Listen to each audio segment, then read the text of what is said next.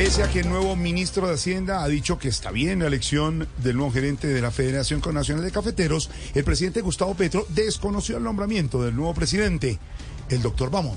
Falso de toda falsedad.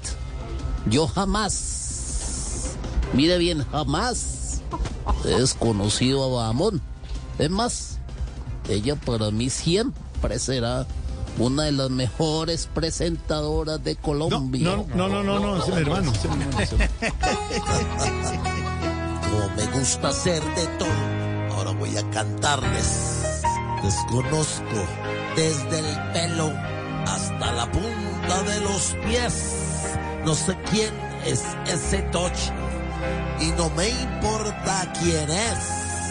De reemplazo ya tengo a 20 que lo saquen de una vez.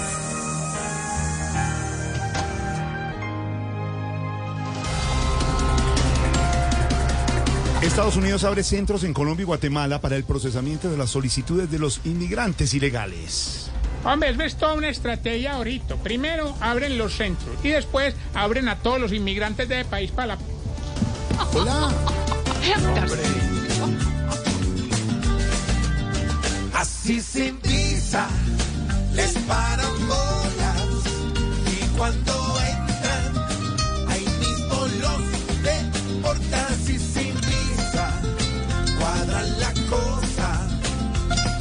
Te quitan te ponen te entran te sacan así es el tío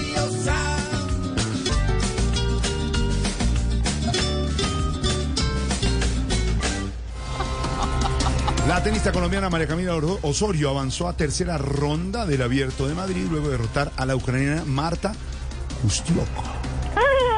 Ay, después de mucho tiempo de, de intentar, de intentar, de intentar, por fin pasé a una segunda ronda.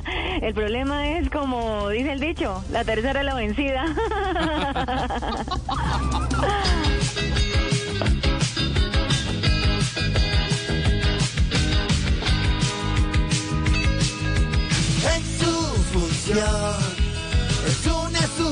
chica.